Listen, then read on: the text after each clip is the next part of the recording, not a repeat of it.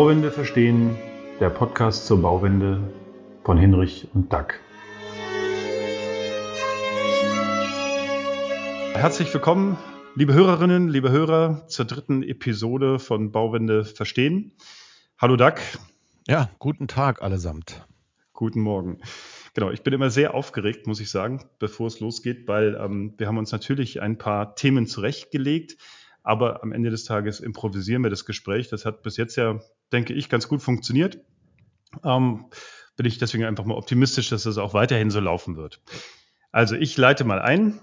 Äh, wir haben in der letzten Folge einen Flug begonnen durch das nachhaltige Gebäude. Ähm, da hat vor allem Duck aus seinem reichen Wissen äh, berichtet. Also vom Fundament bis zum Dach wollen wir uns bewegen. Wir sind genau bis zur Wand gekommen und wir haben uns, wir haben uns eben äh, verquatscht, könnte man sagen, aber das ist auch Konzept, äh, weil wir gesagt haben, wir bewegen uns auf zwei Flughöhen, nämlich einmal der ganz konkreten, also Bauwunde konkret hieß es das letzte Mal, und ähm, dann dieser etwas abstrakteren Flughöhe, die die Fragestellung verfolgt, was braucht ein Büro, das sich auf den Weg ähm, der Transformation begibt, um also aus der alten Bauwelt in die neue Bauwelt zu kommen?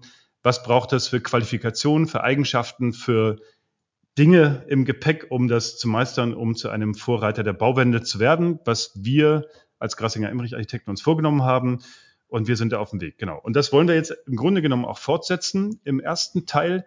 Ähm, also wir waren, wie gesagt, bei den Wänden stehen geblieben und jetzt bewegen wir uns also weiter nach oben, könnte man sagen. Und wir wollen diesen zweiten Teil dann damit gestalten. Äh, Doug wird nämlich, du wirst nämlich ähm, am Donnerstag bei uns im Büro einen eintägigen, ganztägigen Workshop mit der gesamten Belegschaft durchführen, wo es genau darum geht. Ja? Also wie gestalten wir die Bauwände? Und ähm, wir haben uns gedacht, im Vorbereitungsgespräch auf diesen Workshop nutzen wir doch den Podcast, indem wir das einfach öffentlich diskutieren. Das ist so der zweite Teil, den wir uns vorgenommen haben. Genau. Und ähm, bevor wir jetzt dann direkt wieder reinstarten und Doug, du das äh, Ruder übernehmen wirst, ähm, erlaube ich mir wie immer so, so kleine Exkurse. Ja, also ich will immer einmal einmal über Bitcoin reden. Das ist einfach das, was mir Spaß macht. Und ich möchte auch so eine neue ähm, äh, Kategorie oder wie sagt man so ein neues Format einführen. Und zwar äh, möchte ich es Speakers Corner nennen. Also ich weiß nicht, Doug, kennst du, sagt dir das was, Speakers Corner? Naja, sicher, klar. Also diese, das ist, also ich kenne es aus London, ja, aus dem Hyde Park, da gibt es dieses Podest und da darf jeder, der, der will und kann, äh, darf dort Reden schwingen. Äh, leidenschaftliche Art, äh, fantastisch, ja, von totalen Blödsinn bis, ähm, man kann dort also im Grunde genommen sagen, was man will. Und genauso verstehe ich diese Speakers Corner. Also die Dinge, die man da sagt, die sind völlig unausgegoren. Aber könnten ja trotzdem gute Ideen daraus entstehen. So, und genau das mache ich jetzt mal, ähm, weil genau da verorte ich jetzt für mich mal Bitcoin, weil natürlich habe ich nicht wirklich Ahnung davon. Das muss ich einfach zugeben. Deswegen sind die Dinge, die ich da sage, echt nicht belastbar, aber hochinteressant. Also die Fragestellung ist doch, und im Übrigen auch wieder, ist das auch so ein bisschen die Kategorie, man hat mir davon abgeraten, es zu sagen. Ja? Also deswegen mache ich das jetzt. Ähm, also was hat Bitcoin vielleicht mit der Bauwende zu tun? Und da gab es jetzt eine spannende Idee. Also es ist anscheinend schon jetzt so, dass Bitcoin regenerative Energien fördert. So, jetzt wird jeder sagen, ey, so ein Quatsch, also das ist doch genau, also das ist doch genau das Ding, warum Bitcoin so scheiße ist, ja weil es verbraucht ja so wahnsinnig viel Energie. Anderes Thema, wir verlinken in den Show Notes nochmal zu diesen Bitcoinern, was es damit wirklich auf sich hat. In jedem Fall ist es so, welche Energie verwenden die Schürfer von Bitcoin, um Bitcoin zu schürfen? Die günstigste Energie. Was ist die günstigste Energie? Die günstigste Energie ist die, die überproduziert wird. Wer produziert Energie über? Die nachhaltigen, regenerativen Energien. Wenn die Sonne scheint und der Wind weht, habe ich viel zu viel Strom. Und diesen Strom, den nutzen immer mehr die äh, Bitcoin-Schürfer und die Miner, um ähm, ihren Bitcoin zu schürfen. Und dadurch subventionieren sie gewissermaßen tatsächlich, also es gibt mittlerweile Modelle, mit denen wird regenerative Energie ähm, äh, subventioniert. Und auch in Deutschland könnte das interessant sein, gibt es ganz spannende Folgen. So, das ist der Hintergrund. Und das war dann die Idee, ja, ähm, das müsste doch vielleicht sogar auch im privaten Hausbereich funktionieren. Ja, könnte man nicht, auch da habe ich doch das Problem, dass ich im Sommer, wenn ich mein ganzes Dach voll Photovoltaik zum Beispiel habe, viel zu viel Energie produziere. Die Einspeisevergütung ist jetzt zwar wieder ein bisschen gestiegen, aber im Endeffekt soll sie ja mal ganz verschwinden. Also könnte ich sie doch, wenn ich sie dann gar nicht mehr brauche, zum meinen nutzen. Und dann habe ich, haben wir angefangen zu recherchieren und siehe da, es gibt sowas, ja. Ich habe keine Ahnung, ob das Sinn macht. Und mich wird natürlich vor allem auch interessieren, so frei nach dem Motto Don't Trust Verify. Also ich würde gerne das Gespräch und die Diskussion zu diesem Punkt irgendwann mit allen Menschen, die es interessiert, so führen, dass sie mir gute Argumente bringen, warum diese These Quatsch ist und warum sie keinen Sinn macht. Ich fand sie einfach nur spannend. So, das zum Thema Bitcoin und dass das vielleicht was mit der Bauwende zu tun haben könnten. Und jetzt, Doug, starten wir einfach den Rundflug durchs Gebäude. Du hast das Wort. Sehr schön, ja. Wenn wir bei Energie anfangen. Also ich meine, es ist natürlich sicherlich, du hast immer die unterschiedlichsten Möglichkeiten, Energie ähm, zu gewinnen oder zu nutzen. Sie ist aber äh, letztendlich entgegen meinem Ansatz. Also ich sage, wir brauchen gar nicht so viel Energie. Also ich bin nicht der Auffassung, dass es wird immer gesagt, wir müssen die Energiebedarfe, die wir haben, regenerativ decken. Finde ich gar nicht. Also ist äh, aus meiner Sicht gar nicht nötig, wenn wir in der Lage sind, ähm, endlich mal zu erkennen, dass die meiste Energie, die wir verbrauchen, ja gar nicht erforderlich ist. Und ähm, wir kommen viel weiter, wenn wir tatsächlich mal genauer hingucken, wofür brauche ich welche Energie. Und dann stelle ich ganz schnell fest, dass ich sehr viel weniger brauche und mit dem, was bereits vorhanden ist, auch an Regenerativen meistens schon klarkomme. Ähm, machen wir doch da dann gleich weiter. Wenn wir jetzt bei den Außenwänden waren, dann kommen wir gerne aufs Dach. Ja. Dach ist ja auch so ein Thema, nicht? Also die meisten ähm, kennen Solaranlagen, die auf dem Dach sind. Da ist natürlich für mich schon wieder so ein Punkt, wo ich sage, naja, meine Güte, ey, ähm, ich baue ein Dach mit einer Dachhaut, die meist noch konventionell ist, und da stelle ich dann eine Solaranlage drauf. Ne? Das ist schon wieder so ein Ding, wo ich meine, boah, Leute, vorher mal kurz nachdenken und dann reduzieren. Ne? Also jeder von Planern, Bauingenieuren und so weiter weiß ganz genau, wenn ich eine Haut habe, wie eine Dachhaut, dann wird es immer da kritisch und dann ist es immer da empfindlich, wo ich sie durchdringe. Und wenn ich da eine Solaranlage draufstelle, dann durchdringe ich die da für jeden einzelnen Ständer und sonst irgendwas. Also, ich habe letzten Endes mit Solaranlagen, die auf bestehende Dächer oder Dachhäute kommen, folgende Schwierigkeit. Erstens, ich mache die Dachhaut kaputt. Zweitens, ich brauche doppeltes Material. Und drittens habe ich ähm, immer nur einen Teil der Dachfläche genutzt und viertens, wenn es bei einem Bestandsbau ist, muss ich meist auch noch die Statik irgendwie, also zumindest prüfen, möglicherweise sogar noch erhöhen, um die neue Solaranlage darauf zu kriegen. So, einmal kurz nachgedacht. Ähm, so ein Solarmodul ist doch wasserdicht eigentlich. Also warum nehme ich nicht gleich ähm, das Solarmodul als Dachhaut? Und das ist das, was wir machen. Da gibt es mittlerweile auch Anbieter, die dir tatsächlich wirklich nur das Modul anbieten und das kannst du statt der Dachdeckung drauflegen. Also du hast eine ganz stinknormale Unterkonstruktion, so als wie wenn du ähm, Ziegel legen würdest mit, mit Lattung, Konterlattung und so weiter. Und dann legst du deine Solarmodule da drauf. So, und jetzt haben wir all die Nachteile, von denen ich eben gesprochen habe, ganz schnell vom Tisch. Erstens, wir durchdringen die Dachhaut nicht weil wir sind die Dachhaut mit dieser Solaranlage. Zweitens, wir brauchen keine Statik erhöhen, weil wir nicht schwerer sind. Ähm, drittens, ich habe eine ganz einfache Verlegemöglichkeit, weil die Module werden genau wie, also überdimensionierte Dachziegel verlegt auf eine Bestandsunterkonstruktion oder auf eine Unterkonstruktion, die ich oder die jeder Dachdecker aus dem konventionellen Bauen kennt.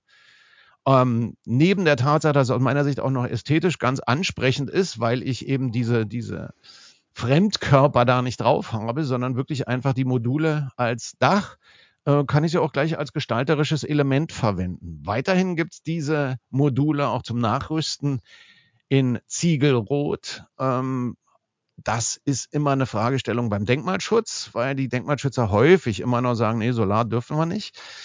Ähm, ist eine Option, haben wir noch nie gemacht, weil die äh, roten Module teurer sind und einen geringeren Wirkungsgrad haben. Aber es wäre immer noch eine Möglichkeit. So, und damit haben wir eigentlich schon äh, eine ganz einfache Lösung wieder mal gefunden. Wir haben Ressourcen gespart äh, in jeder Beziehung in Bezug auf die Haut, auf die Statik.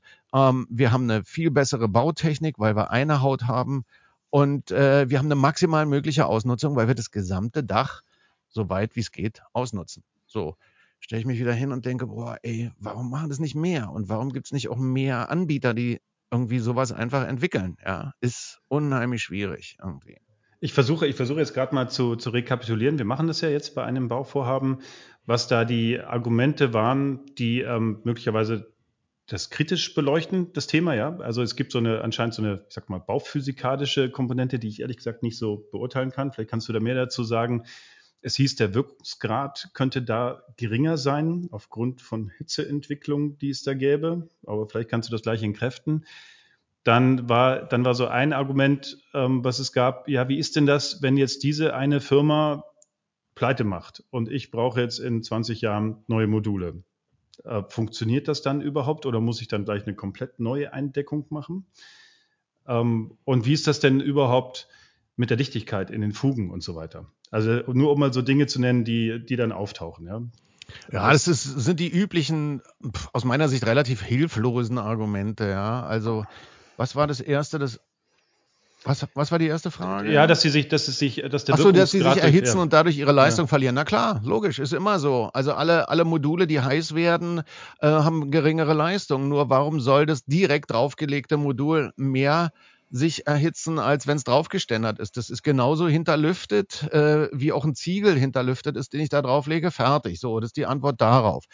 Die nächste äh, Fragestellung, ja, was passiert denn in 20 Jahren, wenn es sie nicht mehr gibt? Ja, weiß ich nicht, keine Ahnung. Also hätte ich eine Kristallkugel, hätte ich eine Kristallkugel. Irgendwie, was soll diese Frage? Das ist, äh, kann ich überall stellen. Bei allem, was ich kaufe, ähm, wo bitte gibt es eine Garantie oder Gewährleistung von 20 Jahren? Also es gibt ein paar Holzhersteller, die geben dir sogar eine Garantie über 20 Jahre. Aber das ist, naja, es ist ein bisschen an Hahn herbeigezogen. Kann man machen. Naja, und ja, also ich meine, wenn man jetzt mal in dieser Denke der Wiederverwertbarkeit und äh, äh bleibt, dann geht es ja auch darum, dass ich Systeme verwende, die eben auch in 20 Jahren noch gut, ähm, äh, ich sag mal, weiterverwendbar, umnutzbar und so weiter sind. Ne? Also ich denke, ich würde das nicht so, also das finde ich jetzt zu einfach, das so vom. Ja, grundsätzlich hast du natürlich recht, wiederverwendbar ja. und so weiter. Nur da bist du bei fast allen Solarmodulherstellern äh, auf einem ganz schwierigen Thema unterwegs, weil die Dinger wirklich wiederzuverwenden oder so zu nutzen, dass du da irgendwas trennen kannst und, äh, und dann was Neues oder was anderes draus machen kannst, ist nach meinem Kenntnisstand bei allen bisher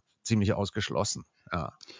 Okay, und ähm, also eine Challenge, die vielleicht diese Solarindustrie vor sich hat, oder? Na klar, sicher. Also wie, wie, kriegen, wie kriegen wir diese Systeme kreislauffähig? Ja, ja ich, ganz ich mein, bestimmt. Ganz also bestimmt. du, du postulierst ja. ja. immer, wir dürfen nicht aufhören zu denken. Und natürlich frage ich mich schon, ja, wenn dieser Anteil, und das ist ja erklärtes Ziel, ähm, dass also auch natürlich äh, Solardächer ausgebaut werden, was das Zeug hält.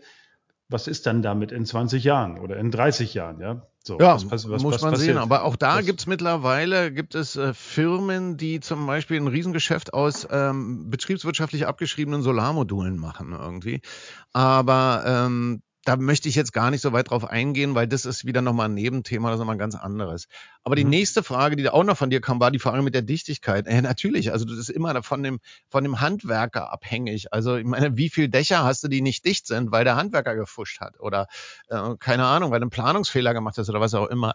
Wenn du das Ding vernünftig planst und auch genauso baust, ist es genauso dicht oder dichter sogar noch als, als ein Ziegel, weil du halt weniger Fugen hast irgendwie.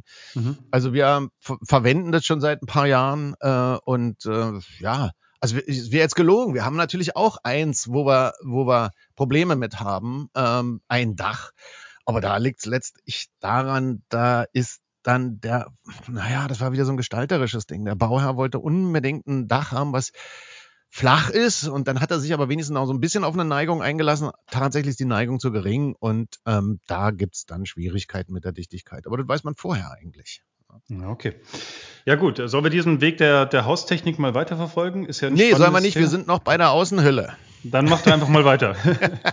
Weil da habe ich auch nochmal ein, ein, ein, aus meiner Sicht ein ganz, äh, ganz wichtiges Thema, weil ähm, das ist so ein bisschen, ähm, ich bin Bautischler und habe in meiner Lehre sehr viel Fenster gebaut und auch Fenster eingebaut. Und in der Lehre war das halt eben noch üblich ähm, zu der Zeit damals, Da hast du noch gelernt, wie so ein Fenster eingebaut wird, ohne Montageschaum und so weiter, mit, mit äh, Teerstrick und Hanf oder gestopftem Zeitungspapier und so weiter. Und interessant ist, wenn du dir anschaust, ähm, wenn du dir heute bei den einschlägigen Herstellern mal anschaust, Fenstereinbau, was du da alles hast, Kompribänder, Dichtungsmassen, Klebebänder, bla bla und so weiter. Dann gibt's die berühmte Formel innen dichter als außen und, und, und. Das ist irre. Also erstens, Wahnsinn, was du da für Produkte und, äh, und Materialien verbrauchst. Zweitens, Wahnsinn, was du da für Anfälligkeiten hast, wenn du in solchen Systemen arbeitest irgendwie. Und drittens, auch ganz interessant, wenn du so ein Fenster austauschst, kannst du das mittlerweile eigentlich nur noch machen, wenn du mindestens drei Gewerke hast. Den Tischler, den Putzer und den Maler. Maler und Putzer hängen oft zusammen, ja. So, jetzt kann man sich mal Jetzt kann man sich mal die Frage stellen, warum werden denn Fenster so eingebaut, wie sie eingebaut werden? Tatsächlich werden sie meistens so eingebaut, weil es auch eine Tradition ist, die vom Mauerwerksanschlag kommt. Du hast ein Mauerwerk, hast einen Anschlag und dann baust du das Fenster rein. Tatsächlich aber hat man selbst im modernen Mauerwerksanbau äh, Bau, den klassischen Mauerwerksanschlag entweder gar nicht oder selten oder nur deswegen, weil man ihn nochmal so produziert. Aber eigentlich brauchst du den nicht. So, und jetzt gibt's die Frage, und die stelle ich gleich an dich, Herrn Architekten. Warum schraubst du das Fenster mit dem Blendrahmen nicht einfach innen davor? Innen gegen die Wand. Ja klar, ich habe das ja jetzt auch schon gesehen. Also äh, du hast ja wir, haben ja, wir haben ja da schon drüber gesprochen. Ich war jetzt in diesen ähm, Häusern von Florian Nagler, ja, und habe mir das angeschaut.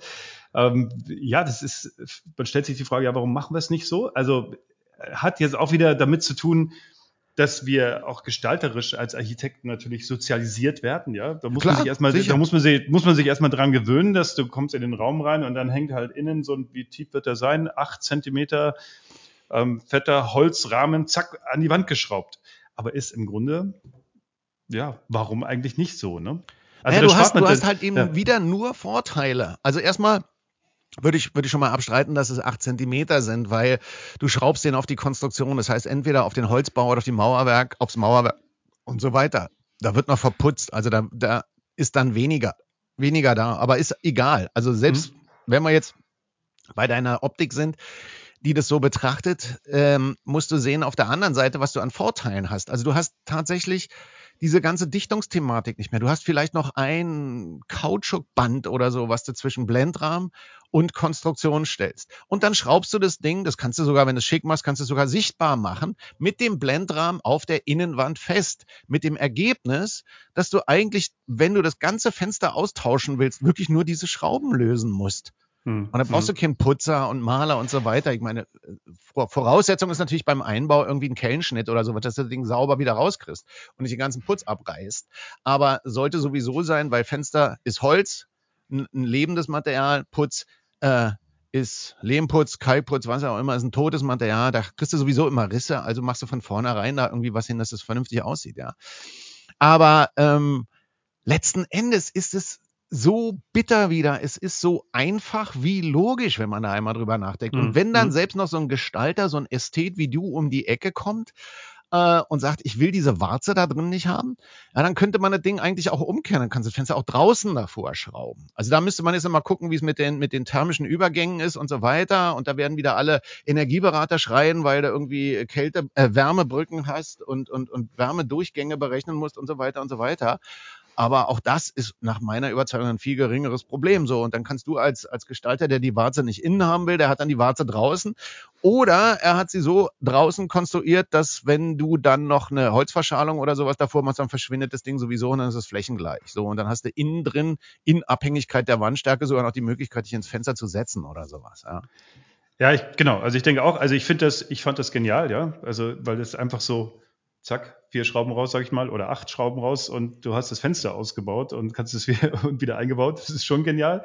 Äh, es geht einfach darum, äh, Gestaltung halt auch anders zu denken. Wir sind ja auch mit unseren tradierten Bildern, die wir gelernt haben, sozusagen groß geworden ähm, und damit zu experimentieren und kreativ zu sein. Also bin ich, bin ich voll bei dir. Fände ich ähm, guten Move.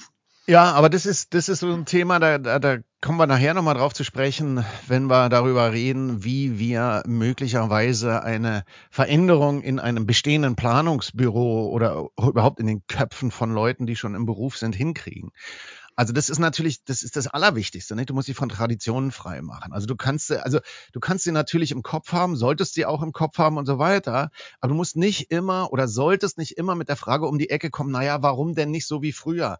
Naja, ganz einfach, weil wir das jetzt eben erstmal anders machen. Schluss. Und ähm, wenn ich irgendwie so eine Idee habe, und äh, ich ärgere mich total mit diesem Fenster, weil ich ich wollte es schon früher machen. Ich habe mich ich habe mich schlichtweg nicht getraut. Ja, das passiert bei mir selten, dass ich mich nicht traue, aber ich muss natürlich Warum warum hast du dich nicht getraut? Also, was wovor hattest du Angst? Na, ganz einfach vor den Bauherren. Vor den Bauherren, weil die alle gesagt haben: "Ah, na ja, und hält das nicht und du bist so völlig außer der Norm und so weiter." Und du meistens, wenn du dann so ein Fensterdetail machst, ja, da habe ich schon so viele Änderungsprozesse, äh, Abstimmungsprozesse und so weiter hinter mich gebracht, wegen Material und Konstruktion und Energie und hin und her, weil das ist ja immer wieder das Gleiche. Ja, es ist ja nicht so, dass die Bauherren, die, die sind ja nicht böse, sondern die, die kommen natürlich genauso wie du oder andere an und sagen, naja, wir haben unsere Tradition und die sagen so und so und so. Und wenn du zehn Leute fragst, dann sagen dir zehn Leute genau das Gegenteil von dem, was ich sage. So, und da musst du auch erstmal willens sein, jemandem wie mir überhaupt zuzuhören. Und selbst wenn du das dann machst, dann muss ich unheimlich viel erklären. Und bei den Fenstern war dann hier eben einfach immer der Punkt, ich gesagt habe, na ja, okay, komm, das lassen wir jetzt und fertig. Und deswegen bin ich, muss ich auch nochmal ganz klar sagen, bin ich so irre dankbar darüber, dass jemand wie Florian Nagler das in dieser Form gemacht hat. Der hat da seine, seine, mit seiner Situation oder Position an der Uni, mit seinem Auftraggeber, der bereit war, zu machen, haben die halt eben äh, das nicht nur theoretisch und planerisch durchgehämmert, sondern die haben halt eben auch dann, weiß nicht, zwei, drei, vier solcher Modelle gebaut. Und haben gesagt, ja, guck mal hier, funktioniert, geht. Ja, das kannst du im Einfamilienhaus oder in, in, in, kleineren Projekten nicht machen. Da kannst du nicht zwei, drei Modelle bauen irgendwie. Das kannst du machen, wenn du in Dimensionen arbeitest wie er. Und äh, dann machst du das, dann zeigst du das und wunderbar und dann wird's gemacht und dann kann man eben so ein Ding dahinstellen, damit dann auch Leute wie du da hingehen können und sagen, ja, klar, sieht da erstmal ungewohnt aus, aber eigentlich logisch. Und ich muss dir auch ganz klar sagen, bevor ich das jetzt gemacht habe, also ich habe es jetzt das erste Mal tatsächlich bei einem Projekt von mir selber gemacht, also da bin ich selber der Bauherr, ähm, da habe ich es jetzt gemacht und ich versuche es gerade jetzt bei einem anderen Projekt umzusetzen. Aber bevor ich das gemacht habe, ich habe wirklich ganz viele meiner alten Tischlerkollegen und auch Bauingenieure gefragt, sag mal, was hindert uns daran, das zu tun? Da gucken die dich natürlich auch erstmal an, als kommst vom Mond irgendwie, ja. Und dann merkst du so, wie es anfängt zu rattern. Und ähm, wenn dann nicht wirklich sofort irgendwie was kommt, dann kommt so ein Gestammel. Und dann, wenn du das dann mal reduzierst oder wenn du die Leute dann mal ein bisschen ärgerst, sag mal, erzählst du mir das jetzt alles, weil du wirklich der Meinung bist, dass es so sein muss, oder erzählst du mir das deswegen, weil du es bisher immer so gemacht hast und weil es in der DIN so drin steht? Naja, und wenn sie ehrlich sind, dann ähm, weißt du schon, wie die Antwort ausfällt. Also jetzt will ich aber, jetzt hake ich wieder ein, ja, jetzt wechseln, ja, mach, wir, kurz die, wechseln wir kurz die Flughöhe. Also, also es gibt ja, ich sag mal, diese strukturellen Themen, die vielleicht Bauwände in einem, haben wir ja letztes Mal schon besprochen, größerem Maße behindern, als wir das glauben. Also ich will ein konkretes Beispiel nennen, das sich auf die Fenster bezieht. Wir planen viel für Bauträger. Wir tun das ja auch gerne, ja. ja. Ähm, und da geht es immer um, gerade an so einem Standort wie München, da geht es um die Optimierung der Wohnfläche. Da müssen wir die Fensterleibungen mitrechnen. Ja, ja. Weil die, und die Fensterleibungen müssen tiefer als 13 Zentimeter sein, weil dann kann ich sie gemäß Wohnflächenberechnung dazu rechnen. Jetzt kann man sagen, ja, das ist ja menschenkonstruiert. Genau. Nützt nur nichts. Nützt nur nichts, weil es hindert dann möglicherweise, es behindert dann solche Maßnahmen, ja. Also das nur nochmal so am Rande. Äh, ich glaube, wir müssen uns mindestens genauso sehr wie mit der Bautechnik, mit diesen strukturellen Themen befassen und uns auch da kreative Lösungen überlegen. Wie können wir da ansetzen? Ja? Mit welchen Argumenten kann man sowas aushebeln, so ein Konstrukt? Ja, das kannst du nicht. Das ist ganz schwierig, weil ich meine, äh, da drehen wir uns wieder im Kreis. Das ist wieder die berühmte Kapitalismusdiskussion. Ich meine, warum gibt es solche Systeme und warum ist es so? Das ist, wird alles irgendwie monetär unterlegt. Und ich meine, ich muss jemandem wie dir nicht erklären, was eine Wohnfläche ist. Eine Wohnfläche ist letztendlich eine Grundlage, um einen Verkaufspreis zu berechnen, einen Mietpreis zu berechnen und so weiter. Und da geht's immer nur um Geld. Äh, tatsächlich erhöht sich ja deine Lebens- oder deine Wohnqualität nicht, ob du das Fensterbrett dazu rechnest oder eben nicht. Na, meine Güte. Und du tust ja nichts anderes, als genau das zu sagen, was ich immer sage. Das Thema ist viel größer. Die, die reine bautechnische, planerische Seite die ist eigentlich längst erledigt. Die ist Kinderkram. Also frag so ein paar Leute, die das ein paar Jahre machen. Es gibt nicht viele davon, aber es gibt ein paar, die können dir eigentlich für all die Fragestellungen, die Leute haben, die sich in diese Richtung bewegen wollen, die können die alle beantworten. Aber ich kann dir zum Beispiel nicht sagen, wie du einem solchen Mitarbeiter von einer Wohnungsbaugesellschaft entgegentrittst. Ich kann das natürlich argumentieren, aber wenn der immer mit seiner Geldkeule kommt, dann ist vorbei, dann ist aus. Und das ist halt eben genau das, was ich sage. Man muss sich von dem Zeug verabschieden. Und wenn, wenn man dazu nicht in der Lage ist, aufgrund von, was weiß ich, politischen, gesellschaftlichen oder vor allen Dingen wirtschaftlichen Zwängen, naja, dann ist es eben so, dann hast du Pech gehabt. Also ich da bin ich, nicht in der Lage, an, an Hunderttausenden von Fronten zu kämpfen. Ich ja, völlig, völlig klar, völlig klar. Ich will das auch, wie gesagt, Kapitalismusdebatte stehe ich auch jetzt nochmal zurück. Ich glaube nur, dass wir ähm, aufpassen müssen, dass man, also, dass wir uns das nicht zu einfach machen und sagen, ja, es muss halt sozusagen das Geld da sein, dann kann man es machen und sonst nicht. Ich bin schon der Meinung, dass ähm, wir uns klar machen müssen, egal in welchem System, der Tausch von Waren, Dienstleistungen und so weiter funktioniert auf einer wie auch immer gearteten Basis, die man auch Geld nennen könnte. Und das wird auch immer so sein. Das ist sozusagen die DNA unserer Gesellschaften und ist von daher mal jetzt mal von Haus aus nichts Schlechtes. Ne? Es geht eigentlich darum, sich zu überlegen, wie muss dieses Geld beschaffen sein, damit es das, was wir wollen, fördert und erlaubt. Naja, zum, also zum Beispiel, zum Beispiel höhere Qualität. Also ich bin jetzt noch mal bei diesem Thema. Ich denke jetzt gerade an den, an den Vortrag vom Thomas Rau, den du auch gesehen hast, ne, beim Heinz der Klimafestival. Und der, äh, der das ja, der diese, diese Geschichte mit dem Design to Fail so hervorragend dargestellt hat. Mhm. Was ja auch letztlich diesem, dieser Denke geschuldet ist. Ja, also Design to Fail, was heißt das? Ähm, er hat von dieser Glühbirnen-Verschwörung, sage ich mal, ja, erzählt, ja. oder dem, den Glühbirnen-Komplott. Also die Geschichte geht irgendwie so, es gibt in Amerika eine Glühbirne, die seit, ich glaube, 120 Jahren leuchtet. Ja. Mhm die also, muss man sich vorstellen, ja, eine Glühbirne, die seit 120 Jahren leuchtet. Ich wusste nicht, dass das überhaupt geht. Ja, doch. Und also ich habe auch von dem Ding schon gehört, auch vor ja, seinem genau. Vortrag. Aber ja, ja und ne? das ist doch, ist doch völlig irre. Und dann hat er gesagt, ja, das war damals so, als sie festgestellt haben, Mist, diese Glühbirnen, die gehen einfach nicht kaputt, haben die sich abgesprochen angeblich und haben gesagt, eine Glühbirne darf nicht mehr als 1000 Stunden leuchten, weil sonst haben wir nichts mehr zum Verkaufen.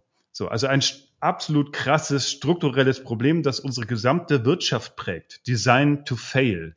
So, und wenn wir jetzt von Zirkularität reden, und da werden wir ja auch mit Gästen dann nochmal drüber reden, dann müssen wir da wirklich komplett anders denken. Natürlich, aber das ist letzten Endes äh, ist es ja nichts anderes als das, was ich erzähle, ja. Also du musst, du musst halt die Bewertung, von mir aus auch die monetäre Bewertung, ganz anders ansetzen. Also die höchste monetäre Bewertung im Augenblick in unserem System hat Verkauf. Mit dem Verkauf erzielst du am meisten Geld, egal was es ist, ob es eine Aktie ist, ein Gummibär oder ein Fensteranschlag, was auch immer. Und wenn du von strukturellen Problemen sprichst oder Aufgabenstellungen, dann ist die Aufgabenstellung, dass du eben nicht mehr den maximal möglichen Gewinn aus dem Verkauf erzielst, sondern du musst den maximal möglichen Gewinn aus der Wiederverwertung erzielen. Ja? Und wenn es dahin geht, dann geht's automatisch in die richtige Richtung. Und es ist natürlich auch so, wenn du, wenn du das jetzt wirklich mit, mit Geld unterlegst, also bleiben wir bei deiner Wohnungsbaugenossenschaft oder deinem, deinem, keine Ahnung, deinen Wohnungsbauträgen oder ja, dann hat er das ja nur deswegen so gerechnet, weil er irgendwie die Mieten und äh, oder den Verkauf von diesen Wohnungen damit optimieren kann. Tatsächlich aber ähm, lebt er auf dem Kredit der zukünftigen Generationen. Weil der kriegt sein Geld jetzt und bezahlen tun die alle später. Ja? Und ich meine, ich weiß nicht, ob du mal angeguckt hast, was aktuell, was es für Kalkulationen gibt, was uns der Klimawandel kostet, wenn wir nichts dagegen tun. Der Punkt ist nur eben der, dass wir das jetzt noch nicht wissen. Und der Mensch ist halt eben blöd. Ja? Ich meine, es ist genauso wie beim Saufen. Wenn der Kater vor dem Saufen käme, dann hätten wir bestimmt viel weniger Alkoholiker. Aber wir aber, denken aber, immer, aber es geht ja irgendwie doch. Und es geht eben ja, nicht. Er kommt dann und doch. du hast was, du hast was extrem Interessantes gesagt, ja. Wenn der Kater vor dem Saufen käme, das ist ja eigentlich ein struktureller Anreiz, wenn du so willst. Und das ja. führen wir jetzt nicht, das führt jetzt viel zu weit, aber ich muss jetzt wieder an Bitcoin denken, ja. Also wir haben ja schon das Problem, jetzt haben wir so krasse Inflation. Also wir sind ja gezwungen, also unsere Lebensleistungen haben wir in Geld angelegt und dieses Geld zerrinnt uns zwischen den Fingern, weil wir diese Inflation haben. Also müssen wir irgendwie dieses Geld irgendwo unterbringen und zwar irgendwie nach Möglichkeit so unterbringen, dass es noch ein bisschen was wie eine Rendite vielleicht hat. Und das ist ja eigentlich im Grunde gar nicht mehr möglich. Das waren halt lange Immobilien, weil das Geld sehr günstig war. Ne? Ja, ja, sicher. Äh, wenn ich jetzt ähm, ein Geld hätte, wo ich das Problem nicht habe, bei dem es keine Inflation gibt, dann wäre einfach die Frage, was passiert dann? Auf was für Qualitäten setze ich dann? Ja? Will ich jetzt nicht weiter vertiefen. Fahr einfach mal fort mit dem Gang durchs Haus, aber das war jetzt mal der Wechsel in der Flughöhe. Ja, okay. Also wir haben jetzt eigentlich äh, mit vielen Ausflügen gerade mal irgendwie die, die hauptstatischen Komponenten und vor allen Dingen die thermische Hülle von dem Haus betrachtet. Jetzt äh, ist natürlich ähm, in vielen Bereichen der Innenausbau erforderlich. Ne? Also der Innenausbau im, im klassischen konventionellen Bauen äh, erfolgt es natürlich immer noch nach wie vor zu einem ganz großen Teil mit äh, Gipskartonplatten, Ständerwerk und so weiter. Und das sind natürlich alles, also Nummer eins sind es endliche Baustoffe, jeder, der sich ein bisschen damit beschäftigt hat, weiß, dass Gips eigentlich äh, in der Form, wie wir ihn verwenden, ein Abfallprodukt aus der Eisenverhüttung ist. Das wird immer weniger. Das heißt, wir werden sowieso weniger Gips zur Verfügung haben, was mich natürlich jubeln lässt, weil für mich ist Gips, Gips ein Schadstoff und kein Baustoff. Fertig. So, und jetzt. Äh, ganz, ganz kurz wieder, wieder wiederholen. Also sag doch mal genau, warum ist Gips ein Schadstoff? Oh, das führt jetzt sehr weiter. Das ist Bauphysik. Also du hast äh, die Fragestellung der, äh, der Feuchtigkeitsregulation ist eine, ist eine ganz andere, also eine deutlich schlechtere als bei Lehm oder Kalk. Äh, die Wiederverwertbarkeit ist schwer oder gar nicht gegeben oder nur mit sehr hohem energetischen ähm, Aufwand. Und was du halt eben auch noch hast, was häufig unterschätzt wird, ist, dass das Zeug ist, wenn du Pech hast, wenn du aus irgendeiner Charge kommst, wo die in der Eisenverhüttung da ähm, eine schlechte Ecke getroffen haben, dann ist das Zeug radioaktiv tatsächlich. Ähm, das ist äh, eine Behauptung, die wird zwar immer wieder in Frage gestellt und wird auch immer wieder von der Industrie widerlegt, aber grundsätzlich ist es so. Also ist, ist ganz interessant. Ähm, ich habe ähm, vorige Woche oder vor zwei Wochen, weiß ich nicht genau, für die Architektenkammer in Berlin äh, eine Fortbildung gemacht und da ging es um äh, Ausschreibungen und Leistungsverzeichnisse für nachhaltige oder nachwachsende äh, Baustoffe. Und da war jemand vom Bundesministerium und dann war jemand von der Senatsverwaltung in Berlin da. Und die haben dann erzählt, was jetzt irgendwie die Ausschreibungskriterien sind, äh, Leitfaden für nachhaltiges Bauen, den gibt's mittlerweile seit fast 20 Jahren irgendwie. Den kennt nur leider kaum einer in seiner Gänze von den öffentlichen Ausschreibenden äh, Verantwortlichen.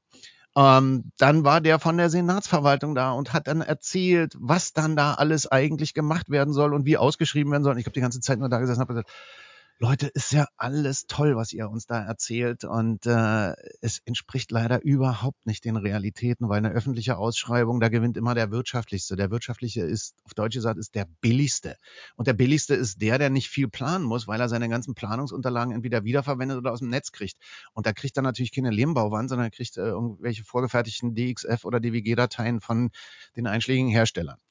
Und da war, und deswegen erzähle ich diese ganze Story, da war es war total interessant ich habe da gesessen und habe die ganze Zeit mir irgendwie auf den Mund gebissen, weil ich nicht schon wieder irgendwie da immer so der Underdog sein wollte. Und dann hatte der einen Punkt. das war auch noch der vom Bundesministerium. Ähm, ausschließlich Verwendung gipsfreier Baustoffe.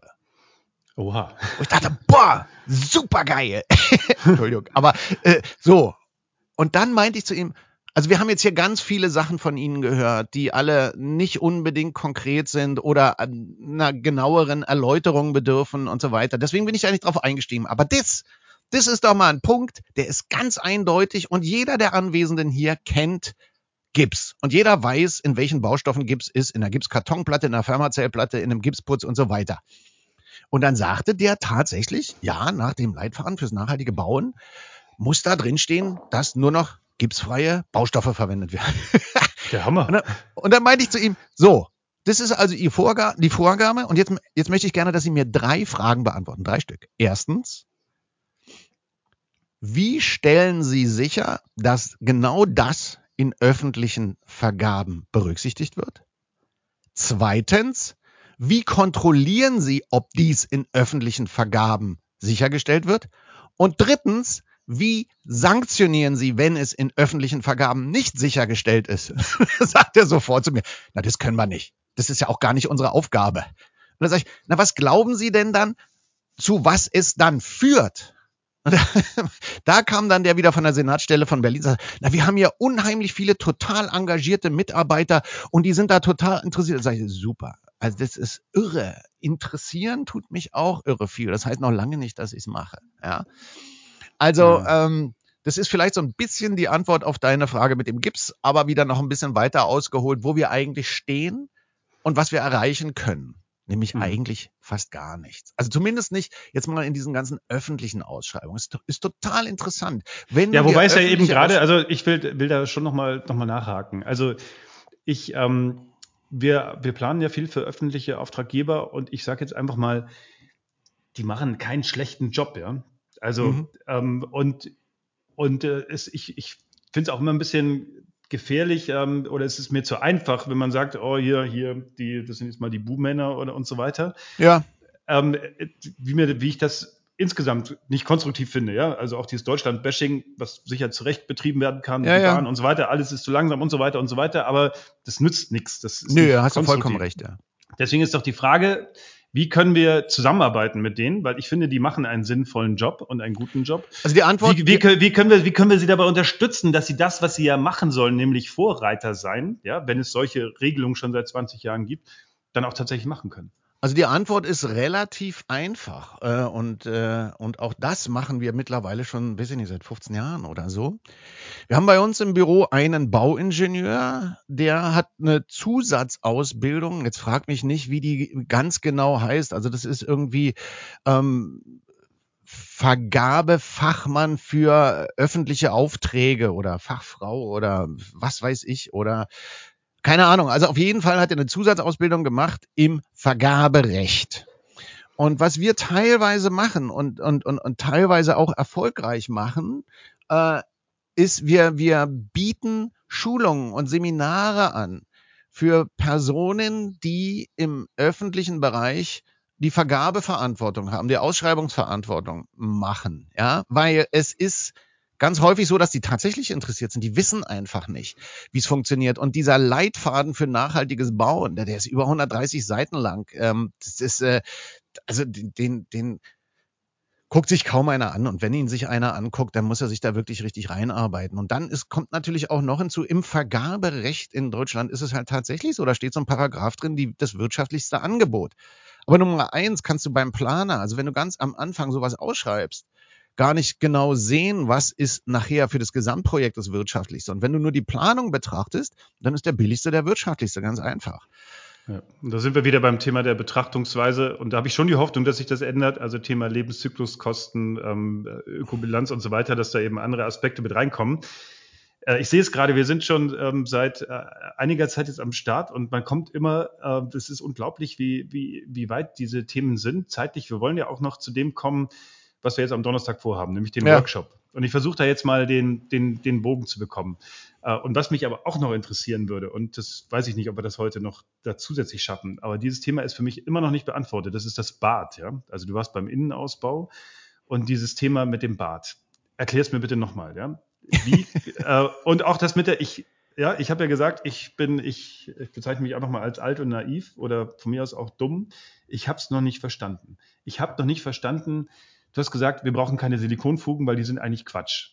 Ja. So. Okay, das kann ich ein Stück weit nachvollziehen, weil es ist ja eigentlich eine Wartungsfuge. Es ist nicht für die Abdichtung da, aber irgendwie ja schon, oder? Es hält ja schon so ein bisschen das Wasser ab. Also du hast jetzt keine Silikonfuge, jetzt läuft das Wasser da rein. Wie willst du jetzt nachhaltig ähm, äh, kreislauffähig, wie dichtest du im Bad ab? Und wie verwendest du baugesunde Materialien?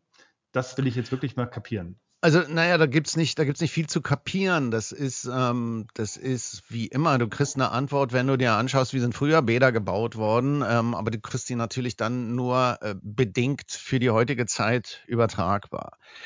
Also, wenn du dir in Altbauten Bäder anschaust, da gibt's keine Silikonfuge, schlichtweg, weil es da kein Silikon gab. Ja.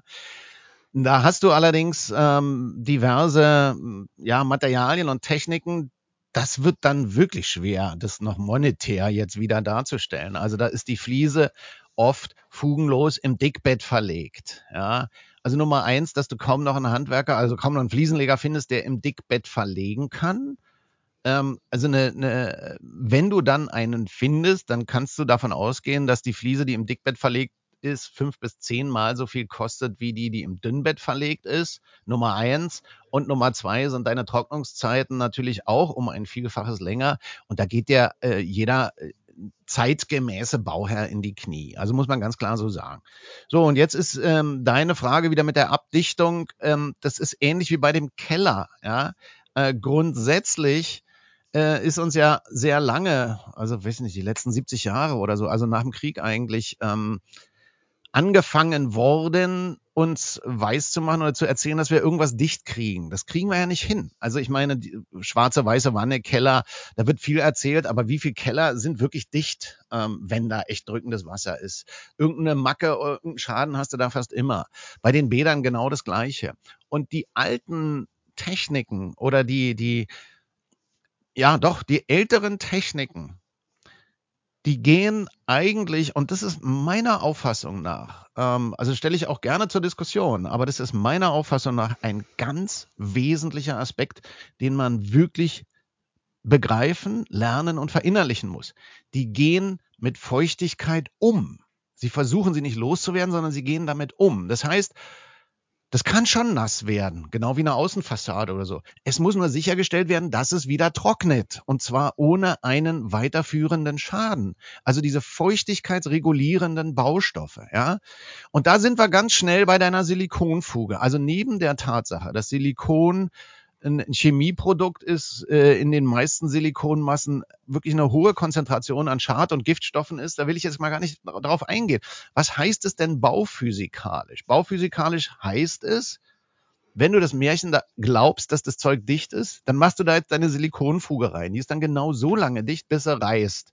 Und äh, wie du ja schon richtig gesagt hast, ein Wartungsbauteil die meisten, wenn du dir das mal genau anschaust, egal ob du in ein privates oder ein öffentliches Bad gehst, die meisten sind gerissen.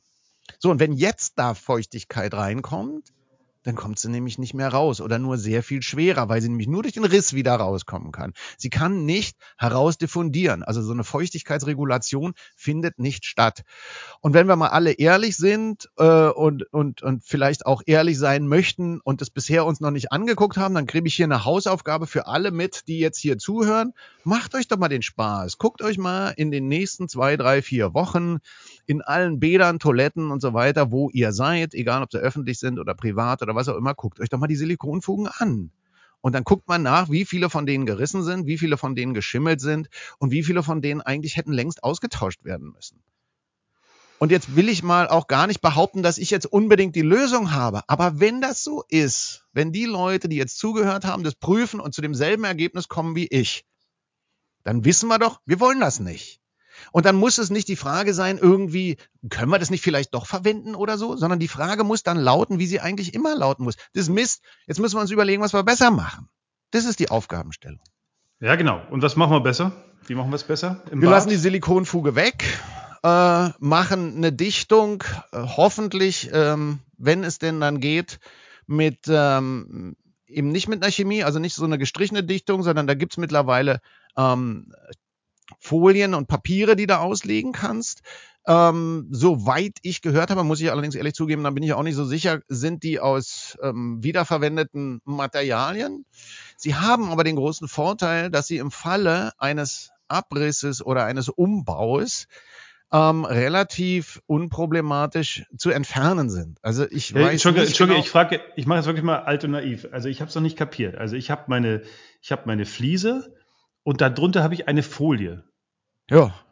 Na, aber und, und hey, ähm, Hinrich, du bist Architekt. Wo ist denn, wo ist denn die wasserführende Ebene im Bad? Wo ist denn die Ebene, die dicht sein muss? Du musst die Dichtung eines jeden Bades unter der Fliese haben. Schon richtig. Nein, mir geht es jetzt darum, ich wirklich äh, auf die Gefahr hin, mich wirklich für komplett blöd zu verkaufen. Nee, wieso? Architekt, ja, aber vielleicht bin ich ein blöder Architekt.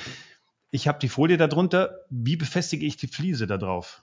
Na, da hast du dann leider auch wieder Da hast du dann leider einen Fliesenkleber, den du dann da drauf machst. Und dann machst du die Fliese drauf. Die, der Fliesenkleber ist meist wieder auch chemisch. Es gibt einen Hersteller in Italien, der die Dinger wirklich äh, ziemlich gut ökologisch macht, aber der hat in Deutschland keine, keine Zulassung, weil der sagt, das interessiert mich einfach nicht. Ich habe so eine Nachfrage nach unserem Produkt, wir müssen uns nicht das Geld ähm, äh, aus den Rippen schneiden, um in, Zul in Deutschland eine Zulassung zu kriegen. Also jetzt nochmal, nur damit ich es kapiere. Ja? Also ich habe ähm, vom, also ich habe die Wand, Darauf, mhm. tack, darauf tacker ich, sage ich mal, wahrscheinlich nicht tackern, aber darauf kommt Kleben. eine Folie. Darauf klebe ich eine Folie, also ich habe einen Kleber. Auf diese Folie kommt ein Fliesenkleber. Mhm. Oder eine Entkopplungsmatte, die leider auch aus Kunststoff ist. Entkopplungsmatte, was genau heißt das? Was wird da Das ist die Matte, die du, die du ja. unter der Fliese legst, ja. weil letzten Endes, je nachdem, wie du gebaut hast, also wenn du zum Beispiel eine Altbausanierung hast mit einer Balkendecke oder so, die biegt sich, die ist äh, relativ ähm, elastisch. Die nimmt, die, nimmt die Bewegungen die, auf und so weiter. Okay. Genau, ja. und deswegen hast okay. du eine Entkopplungsmatte, das machst du auch, äh, auch im Neubau häufig. Äh, und dann legst du die Fliese drauf. Aber da ist jetzt tatsächlich so, ähm, das können wir natürlich gerne machen. Ich glaube, das ist jetzt hier nicht der Platz. Das ist echt einfach Fliesenaufbau Bad oder, oder Bodenaufbau mit Trockenestrichen und so weiter und so weiter. Also das können wir gerne machen, aber ist ja, ja, nee, genau. Ich wollte nur einfach mal ähm, so ein bisschen dieses Gehirnjogging betreiben. Ja, also sind wir mal ehrlich, ähm, auch du kommst da an die Grenzen dessen, was im Moment äh, im, unter Nachhaltigkeitsgesichtspunkten möglich ist. Ja, behaupte ich jetzt einfach mal. Vielleicht liege ich da noch falsch, aber ähm, also erstmal weiß ich ja nicht, wie du, der wie du zu der Auffassung gelangen konntest, ich würde nie an meine Grenzen kommen. also das ist schon wirklich. Das könnte naiv. was mit deiner Ausstrahlung zu tun haben. Ja gut. ich bin natürlich ein Blender, muss der sein.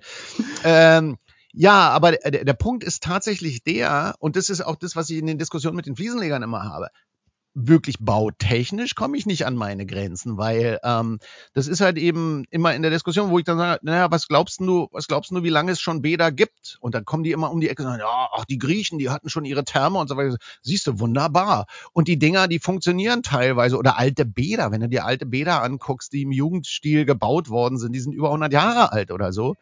Und dann fragst du dann denselben Fliesenleger, ja, und wie, wie findest du die so? Oh ja, naja, wenn die richtig gut saniert sind, äh, gerade jetzt in, in Budapest in einem gewesen, total toll. So, ja, und was meinst du, was die alten Griechen oder die vor 150 Jahren für Silikonmassen hatten?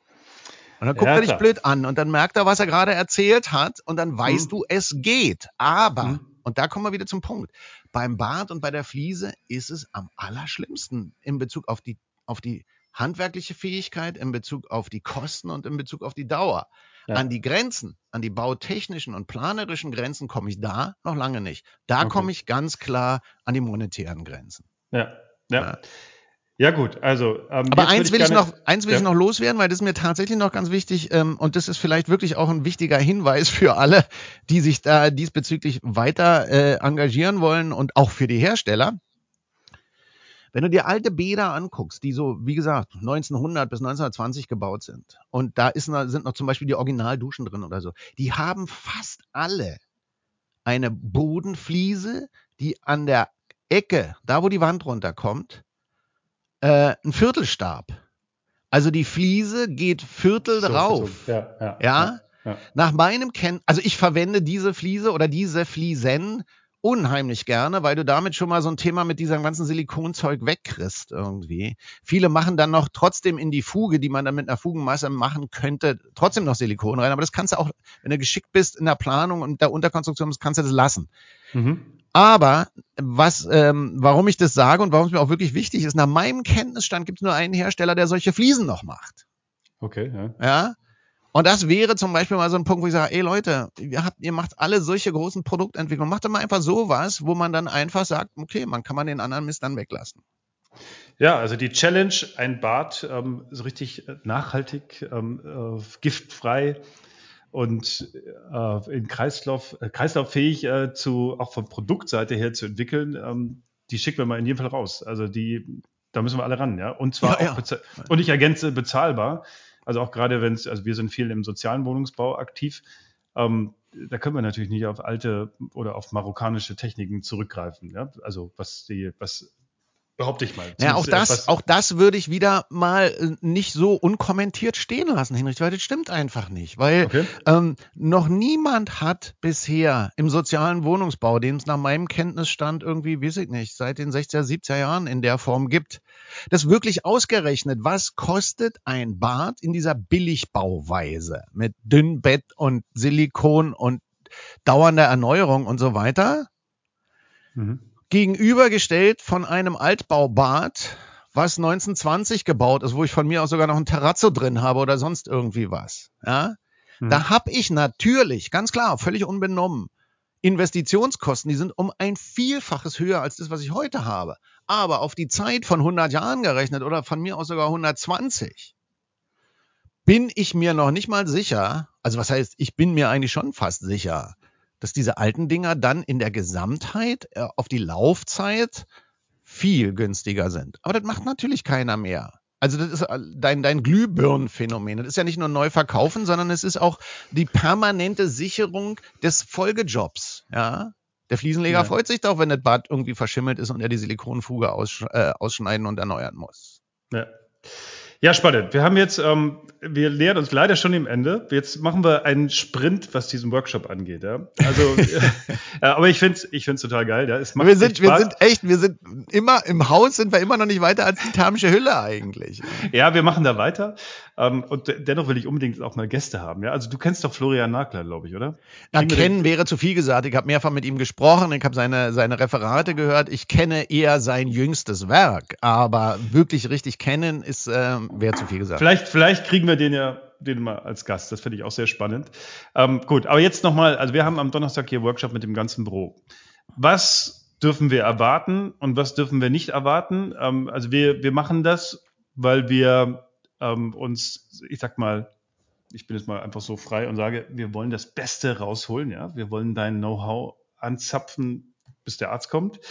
Ähm, also was können wir uns erwarten, was können wir uns nicht erwarten und vor allem mit welcher Haltung sollten wir reingehen und was können wir vielleicht auch ähm, vorbereiten? Vorbereiten äh, sage ich immer allen, allen Leuten, die ernsthaft interessiert sind, äh, fragen, fragen, alles, was euch nicht klar ist irgendwie. Also genau sowas, was du jetzt eben mit dem Bart gemacht hast, weil entweder kriegt er von mir sofort äh, eine durchgeplante, umgesetzte und auch im Betrieb bestehende Lösung vorgeballert, oder ihr kriegt die Antwort, ah, tut mir leid, weiß ich nicht, keine Ahnung, habe ich noch nicht gemacht.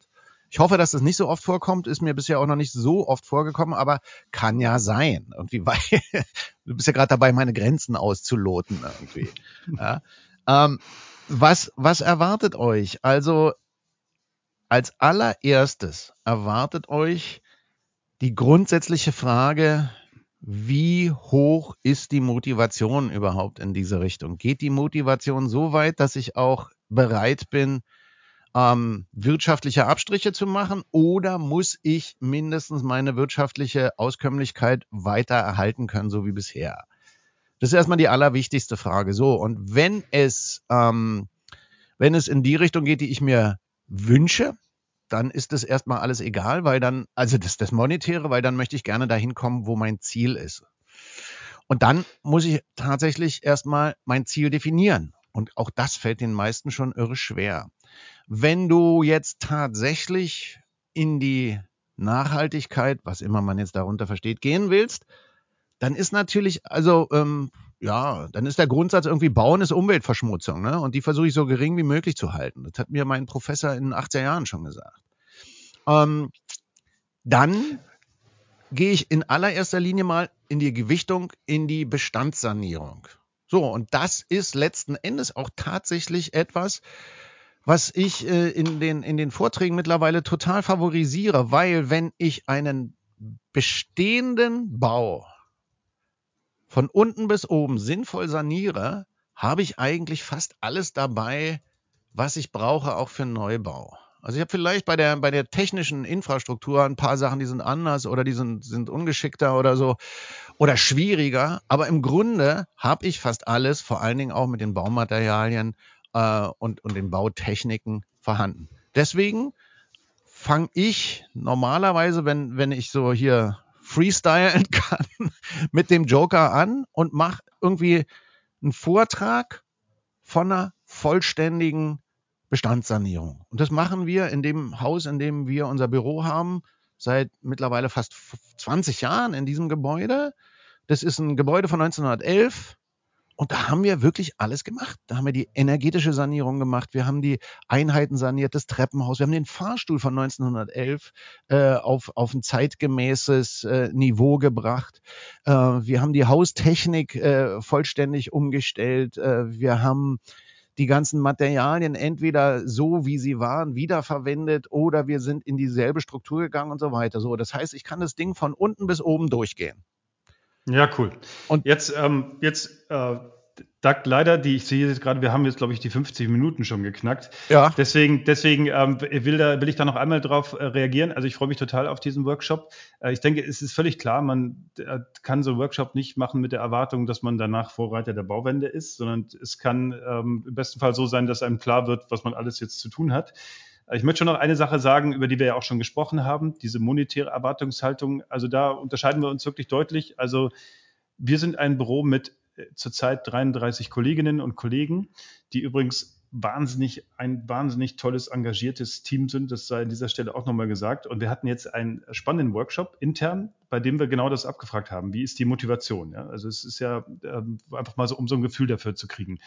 Und wir haben so eine Skala gemacht. Also wir haben auf der einen Seite abgefragt, ähm, wie wichtig ist, ist für euch, ist euch, ich sage jetzt mal die Bauwende, ja, auf einer Skala von 1 bis 10, konnte man dann so Zettel kleben. Und auf der anderen Seite dann, ähm, was glaubt ihr oder wie bewertet ihr, wo wir stehen? Und das, ähm, das war spannend, ja. Also es war so bei auf der Seite, wie wichtig ist uns das? Da gab es einige so bei fünf, sechs und dann wupp, oben sammelte sich so ein ganzer Haufen. Also ja. da, da so wichtig ist uns das. Also ganz klare Tendenz. Und dann, aber es gab auch welche, die bei fünf oder sechs oder so waren, wo man dann sagen würde, okay, das ist jetzt für die nicht die erste Priorität, diejenigen, die, die sich da so. Und wir wollen aber natürlich alle mitnehmen und wir wollen, wir können jetzt nicht sagen, wir verdienen kein Geld mehr. Und das wollen wir auch gar nicht sagen, haben wir ja schon drüber gesprochen. Also ich bin immer noch der Überzeugung, das Ganze, wir kriegen die Bauwende nur gewuppt, wenn wir davon auch ein gutes Leben führen können. Nicht, wir müssen nicht reich werden, aber ein ordentliches Leben führen. Ähm, und deswegen brauchen wir diese klugen diese klugen äh, strukturellen Konzepte auch, ja. Wie kriegen wir diese Dinge, wie machen wir sie so interessant, dass sie einfach äh, Sinn machen, ja. Aber, und das zweite war dann, ja, wo stehen wir? Ja, das fing als, das sammelte sich so um fünf, sechs herum. Also wenn du das bewerten würdest, dann würdest du wahrscheinlich sagen zwei, drei oder so. ähm, also so, so, so zwischen fünf und sechs äh, ist, äh, liegt natürlich auch im Auge des Betrachters. Aber dass du so weißt, auf was du dich da einlässt, ähm, und damit äh, würde ich dich jetzt tatsächlich schon leider, ja, wir könnten jetzt stundenlang weitermachen, aber dann wird es auch unerträglich für die Zuhörerinnen da draußen. Ähm, möchte mich eigentlich auch schon mal bedanken fürs Zuhören und auch für deinen leidenschaftlichen, wie immer leidenschaftlichen Input und ich gebe dir jetzt nochmal das Schlusswort. Und dann fahren wir einfach fort ähm, und äh, freue mich auf den Workshop. Das Schlusswort, ja, ich kann eigentlich äh, immer wieder das, auch was ich das letzte Mal schon gesagt habe, wiederholen. Und ich möchte jedem, der das noch nicht an der obersten Prioritätenliste hat, äh, egal aus welchen Gründen, einfach nur empfehlen, die beste Motivation, die allerbeste Motivation sind nicht irgendwelche Sprüche von jemandem wie mir oder irgendwelche Nachhaltigkeitskonzepte und noch viel weniger irgendwelche Siegel und Zertifizierung oder was auch immer.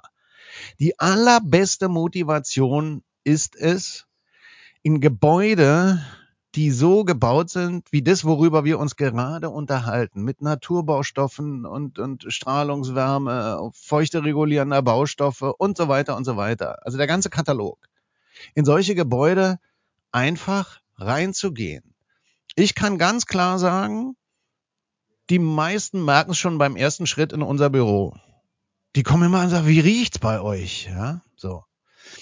Ähm, und dann, wenn ihr die Möglichkeit habt, ähm, solche Gebäude zu finden, davon gibt's ja leider noch nicht so viele, dann da auch dann wirklich mal länger und öfter drin zu sein. Also vielleicht da mal irgendwie, was weiß ich, äh, ein Wochenende oder eine Woche drin zu leben oder zu arbeiten. Und ganz wichtig, zu unterschiedlichen Tages- und Nachtzeiten und zu unterschiedlichen Jahreszeiten.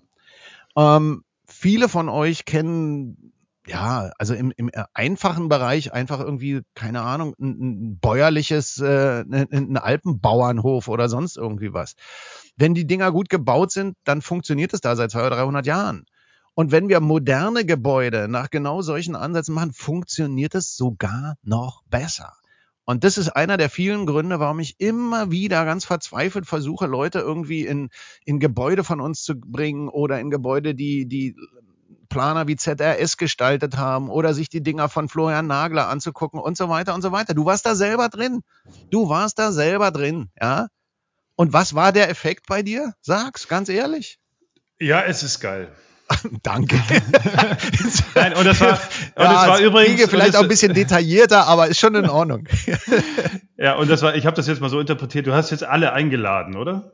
Ja, klar, logisch. Also ich finde, das ist ein schönes Schlusswort. Doug, wie immer hat es Spaß gemacht.